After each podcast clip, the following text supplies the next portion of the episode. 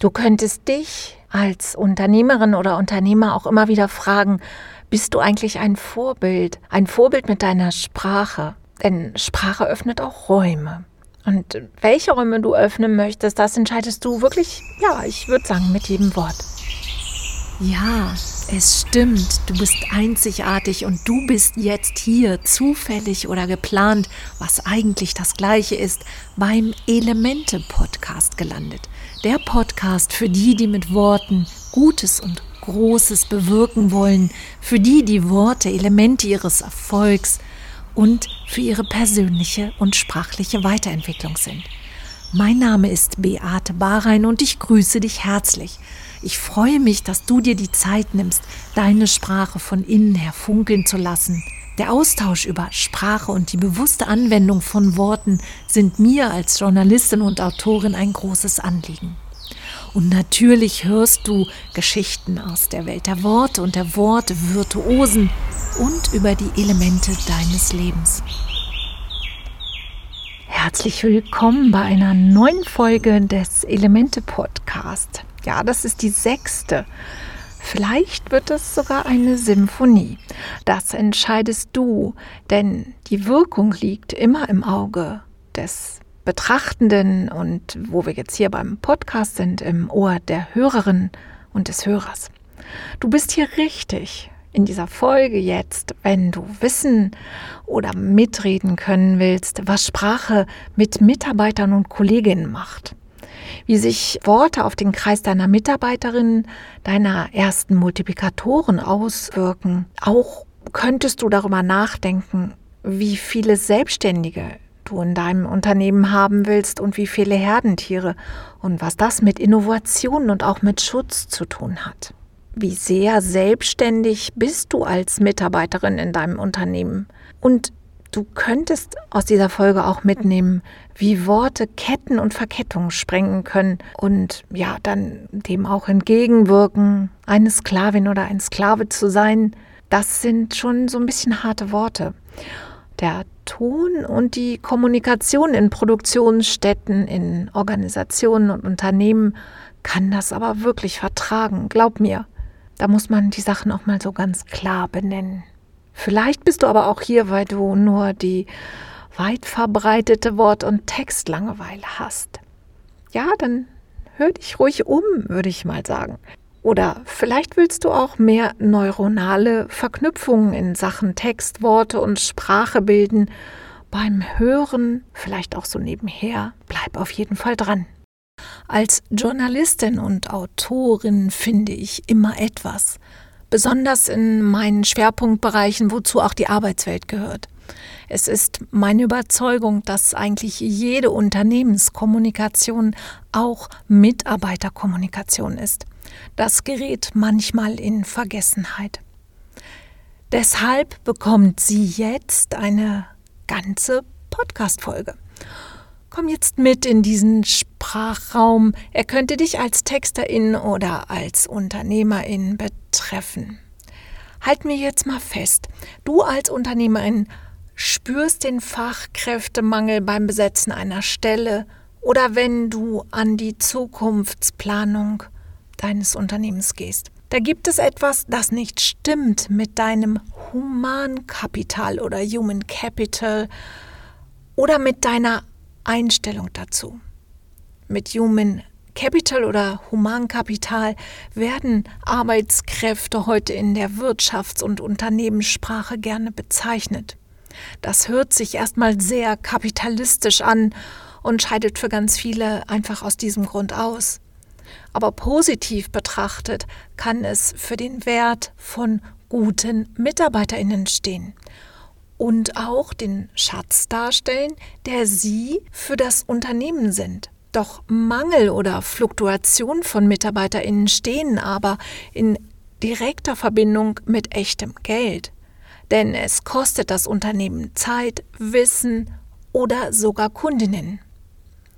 Von der ebenfalls kostenintensiven Unterbrechung des Workflow und des Verlusts von Unternehmenswissen reden wir jetzt nicht. Das findet auf jeden Fall auch statt. In was investiert also ein Unternehmen am besten? Ja, in Mitarbeiter und Mitarbeiterinnen natürlich.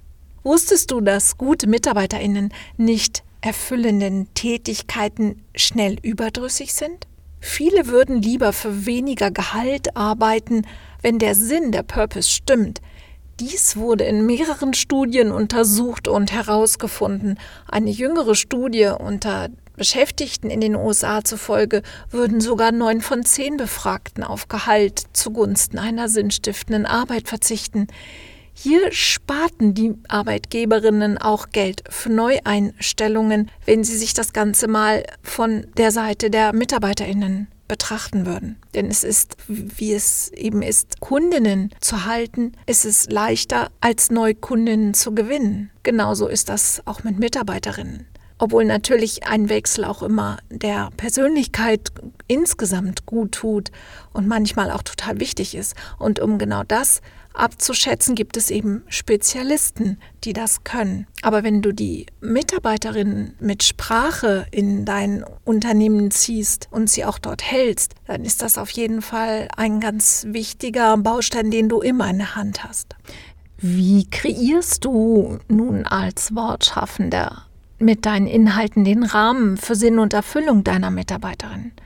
Das ist, denke ich, eine Frage, die immer am Beginn eines Inhaltes stehen sollte, den du für ein Unternehmen schreibst oder auch vielleicht für dein eigenes Unternehmen. Die Links äh, nochmal zu den Studien, äh, was die, ähm, ja, die Entscheidungskriterien von Mitarbeiterinnen sind, um eben in Stellen zu bleiben oder sich neue Stellen zu suchen. Die findest du auch hier unten. Und noch ein paar weitere interessante Links habe ich in dem Blogbeitrag verlinkt. Aber zuerst, was du zuerst tun könntest, ist, dass du ihnen zuhören kannst und so Worte mit besonderer Bedeutung für deine Mitarbeiterinnen entdecken kannst. Diese kannst du mit neuen, sinnstiftenden Worten und Begriffen verbinden. Also, dass du quasi deine Unternehmenssprache von zwei Seiten her entwickelst, einmal mit einem Text- und Sprachprofi zusammen und dann von der Seite deiner Mitarbeiterinnen her. Denn diese können dann insgesamt für den Geist des Unternehmens stehen, denn ja, den formen die Mitarbeiterinnen und das Unternehmen gemeinsam. Auf jeden Fall vergiss nicht, dass deine Mitarbeiterinnen auch die ersten Kundinnen sein könnten. Sie sind auf jeden Fall Multiplikatoren. Und das ist schon mal sowas wie die ersten Influencerinnen. Sie machen quasi Empfehlungsmarketing, wenn Sie dann so in Ihrem Privatbereich sind. Und was Sie dann empfehlen, ja, das hängt dann total von dir ab. Und Sprache ist da ein, ein sehr guter ähm, Überzeugungs- und Bindungsfaktor. Vielleicht sprechen Sie nicht direkt über die Produkte oder empfehlen die Produkte weiter, aber vielleicht dich als Marke oder Arbeitgeber oder Arbeitgeberin, wenn Sie überzeugt sind denn sie haben einen enormen Wissensvorsprung. Sie kommen ja von innen. Sie kennen die Details der Produkte und sie wissen, unter welchen Bedingungen. Dazu gehört neben den Menschen auch Kommunikation und Unternehmenskultur, ja, unter welchen Bedingungen sie gefertigt werden, wie sie entstehen und zum Endverbraucher gelangen. Darüber könnten Sie sprechen, vergiss das nicht. Und auf jeden Fall denken Sie oft daran. Und das können Sie auf eine gute Weise tun. Das wäre zumindest vorzuziehen. Dies Gesamte baut dann direkt oder indirekt ein Energiefeld auf für dein Unternehmen und deine Mitarbeiterinnen oder das, worüber du schreibst, das sich in wirklich nachhaltigem Erfolg auszahlt. Ein Energiefeld, das wirkt. Es wirkt immer. Und jetzt kannst du entscheiden, in welche Richtung das wirkt. Gibt es jetzt also einen Grund, nicht die besten sprachlichen Inhalte für deine Teams zu schaffen?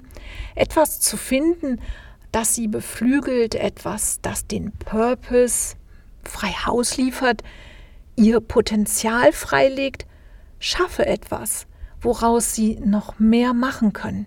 In Kundengesprächen, in der eigentlich unbezahlbaren Hingabe an ihre Tätigkeiten. Die wird ja Tatsache von innen her befeuert. Also wie viel intrinsische Motivation gibst du deinen Mitarbeiterinnen durch das, wie du über sie sprichst, über das Unternehmen sprichst, über die Produkte sprichst, über die Arbeitsprozesse sprichst und wie insgesamt der Ton im Unternehmen ist. Da sind wir jetzt auch schon wieder ganz schnell bei dem Thema Selbstständige im Unternehmen, sozusagen als Arbeitnehmerinnen. Also wie viel Selbstständigkeit willst du bei deinen Arbeitnehmerinnen zulassen? Wie viel Eigenverantwortlichkeit?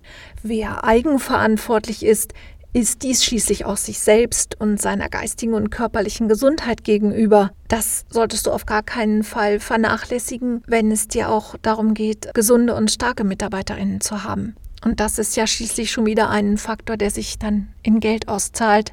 Und von daher wirst du da schon sehr genau drauf schauen.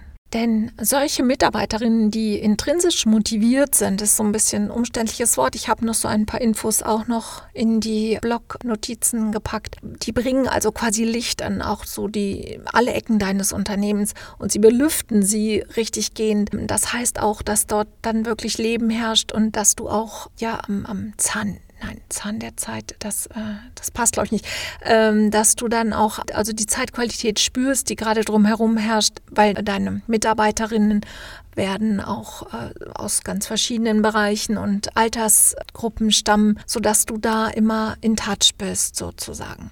Es ginge natürlich auch mit Robotern zusammenzuarbeiten und das wird sich auch in den nächsten Jahren weiter herauskristallisieren, was das eben für das Teambuilding bedeutet und eben natürlich auch für die Sprache. Denn letztlich äh, ist Sprache ähm, das Mittel, worüber man eben auch Arbeitsprozesse definiert und sich abstimmt im wahrsten Sinne des Wortes. Also vielleicht ist es etwas Zukunftsmusik noch, vielleicht brauchst du aber auch bald einen sogenannten Mensch-Maschine-Teammanager. Bist du da schon dran? Ja, solltest du, denn du kannst das jetzt noch mitgestalten. Da gibt es auch noch einen ganz interessanten Artikel in der Schweizer Handelszeitung, den ich ebenfalls verlinke. Natürlich kann künstliche Intelligenz über Sprachanwendungen auch die Stimmung in deinem Unternehmen messen.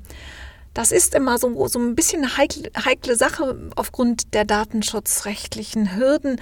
Ähm, deswegen würde ich raten, erstmal bei der Unternehmenskommunikation anzufangen, denn diese ist ja sowieso öffentlich. Und dann kannst du da sowas wie, wie eine Temperatur messen oder, oder irgendwie so, würde ich das jetzt mal beschreiben. Da gibt es ganz interessante Anwendungen. Ein Link äh, nochmal äh, habe ich auch dazu gepackt.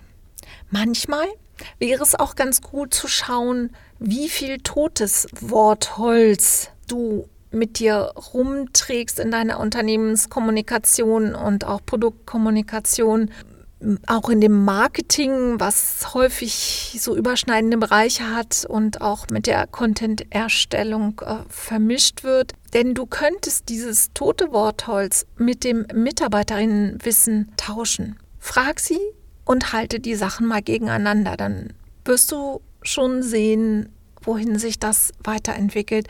Denn Sprache lebt und ja, und, und selbst deine Unternehmenssprache verändert sich auch nach und nach. Und das solltest du immer sehr genau auch im Blick haben. Am besten kannst du das natürlich sehen, wenn du, wenn du deine MitarbeiterInnen anschaust. Was, was tun die? In welcher Sprachwelt sind die unterwegs? Das sind keine eingefahrenen äh, Straßen, die immer so sind und sich nie verändern. Und letztendlich ähm, natürlich äh, wissen sie auch am meisten über deine Kundinnen. Und das solltest du auch dir, ähm, ja, dir aneignen, dieses Wissen und so, so ein bisschen dann auch auf ihre Erfahrung zurückgreifen, die, die bei ihnen ja ganz viele intuitive Prozesse schon angeregt hat. Und das solltest du immer im Auge haben, wenn du, wenn du an Mitarbeiter oder auch Mitarbeiterinnenwechsel denkst.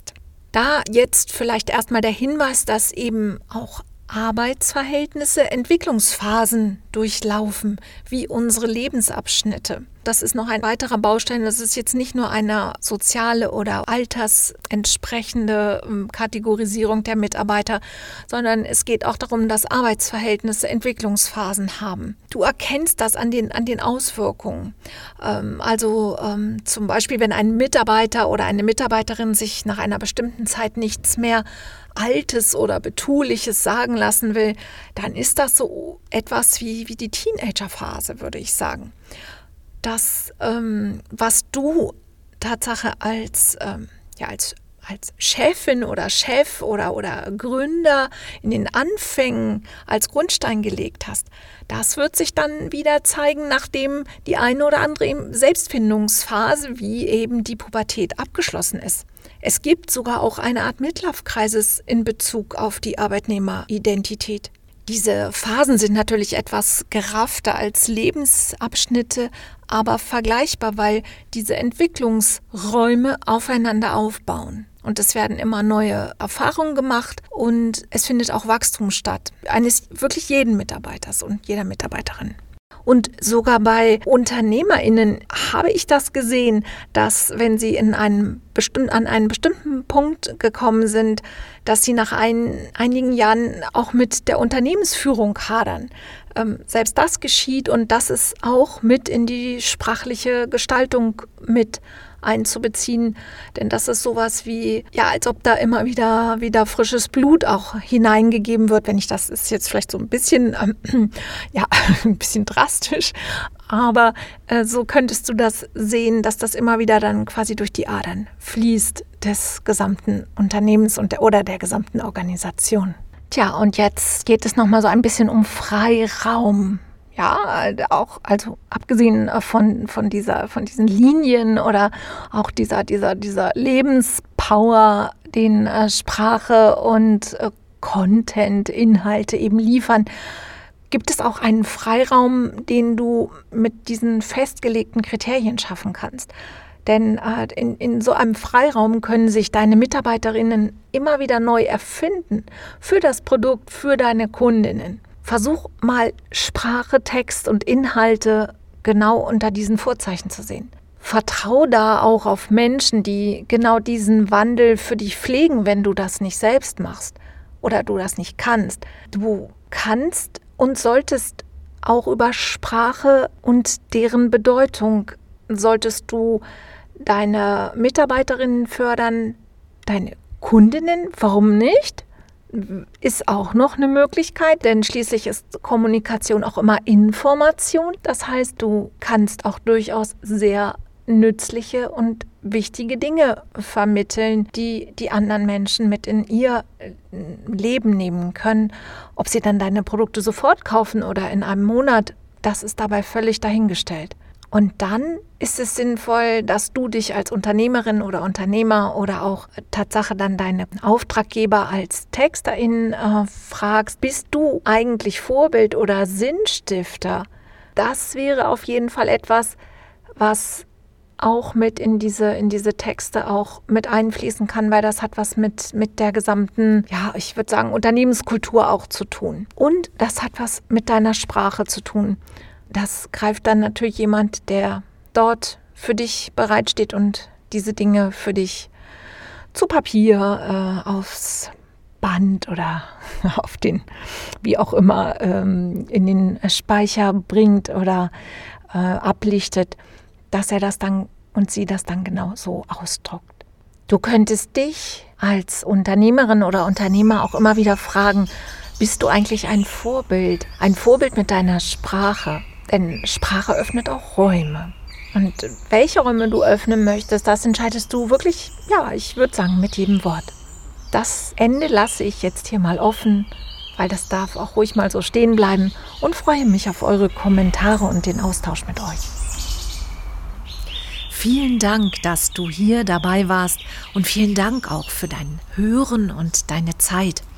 Du hast mein Wort, dass ich hier weiter meine Gedanken und Ideen aus der Welt der Sprache mit dir teilen werde. Wenn du Menschen kennst, die mit ihrer Sprache und Worten weiterkommen wollen, beruflich oder privat, dann teile diese Folge gerne.